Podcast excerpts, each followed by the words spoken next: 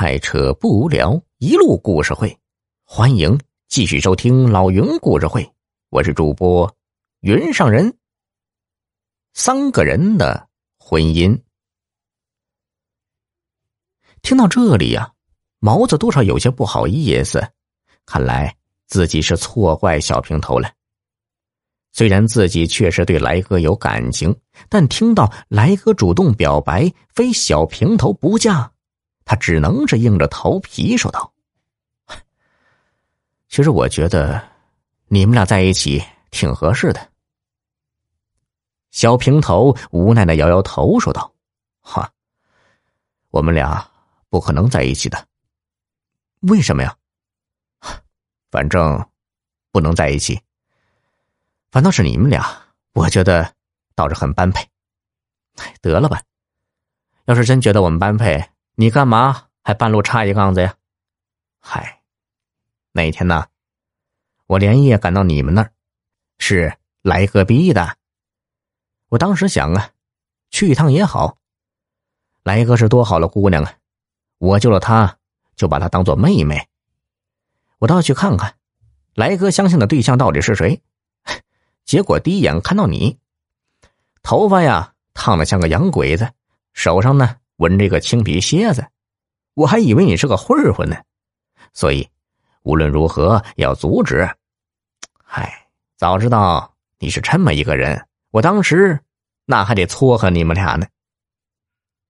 一席话说到毛子心里暖极了。这时，小平头端起杯子和毛子碰了一下，一饮而尽。毛子，要是够兄弟。你就答应我三件事情。毛子早被小平头给感动了，端起杯子也是一饮而尽。没问题，你说吧。第一，就是今晚的事不能告诉来哥，包括来哥被那户人家羞辱的事也不能提，否则他以后在你面前抬不起头啊。第二。你要继续履行约定，像之前那样，好好挣钱，挣干净的钱，挣够五万块钱，名正言顺的把来哥给迎回去，回老家干事业去，别在这城里待着了。毛子拼命点头，着急的问：“那第三件呢？”啊，第三件呢，就是以后不要再叫我小平头了。我有名字，我叫黄文军。毛子不好意思的挠挠头，呵呵的笑了起来。转眼到了十月，毛子他们三个来打工已经有八个多月了。这天晚上，小平头把毛子拉到一边，悄悄问道：“毛子，你五万块钱挣够了没有啊？”看到毛子得意的点头。小平头会心一笑，说：“那今天我们三个都没班晚饭后一起商量一件事吧。”吃完晚饭，毛子和来哥都来到小平头的屋里。小平头像个领导一样，笑嘻嘻的说：“啊，今天这个会是我召集的，那就由我来主持吧。”小平头首先问毛子挣了多少钱，毛子回答说刚够五万。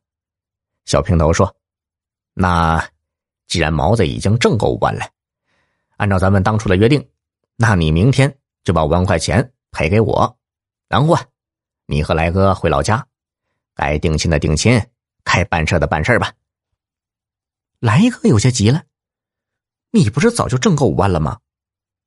小平头脸一沉，说道：“来哥，你自己做错了事，还敢说我？我问你，我和毛子拿去定亲的那二十万块钱，真是被贼偷走了吗？”这一句话问的来哥脸红了。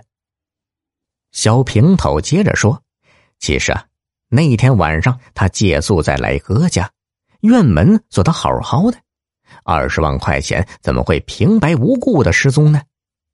他当时就怀疑是来哥搞的鬼，结果没想到家里一着急报了警，这么一闹就不好再说明了。加上小平头想考验考验毛子，就稀里糊涂借驴上坡，参加了这场竞婚的游戏。来哥咬着嘴唇，把自己当初藏二十万块钱的事说了。他本来呀是想吓唬吓唬毛子，没想到家里一着急报了警，加上警察说偷二十万够判刑的，他就吓得不敢拿出来了。当然，这次回家，他首先要去派出所说明真相，该怎么着就怎么着。